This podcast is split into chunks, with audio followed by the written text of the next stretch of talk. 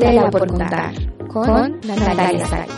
Hola, mi nombre es Natalia Torres, periodista y creadora del blog Natalia Style y ahora de este espacio Tela por contar.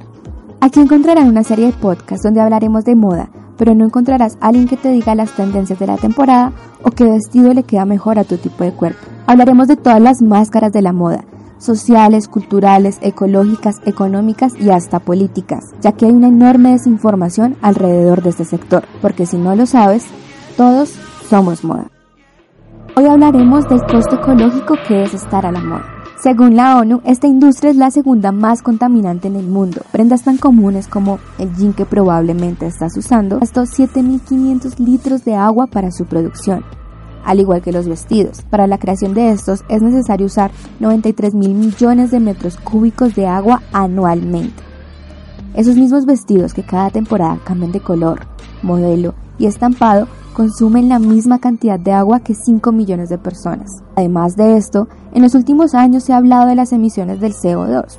Y cuando se habla de esto siempre se toca desde los temas de el uso de los automóviles, las aerolíneas, el petróleo y hasta el consumo de carne, pero no se escandaliza la gran emisión de carbono que genera estar a la moda. Básicamente, por el querer adquirir esas últimas tendencias, se está contribuyendo a que este sector cada vez produzca más emisiones. De hecho, se hacen campañas para bajar el uso del carro y demás. Y eso está muy bien, pero también se debe generar conciencia de que la ropa que compramos también contamina. El sector textil es uno de los más grandes en el mundo.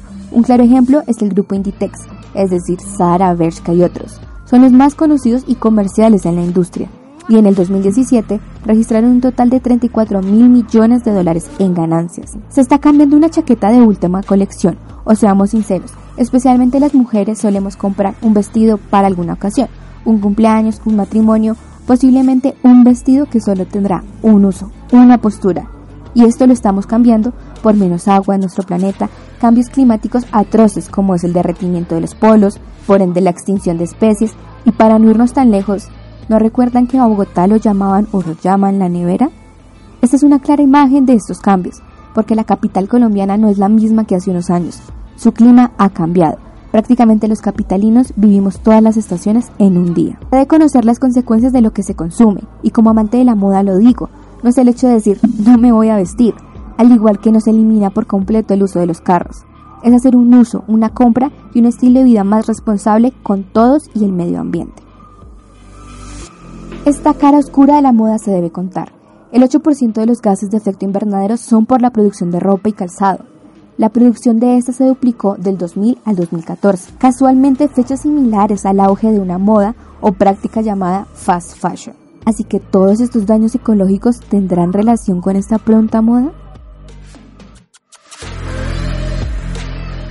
En el próximo episodio hablaremos del lado oscuro del fast fashion.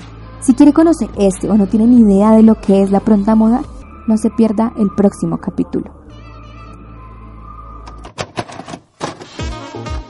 Tela por contar con Natalia Saray.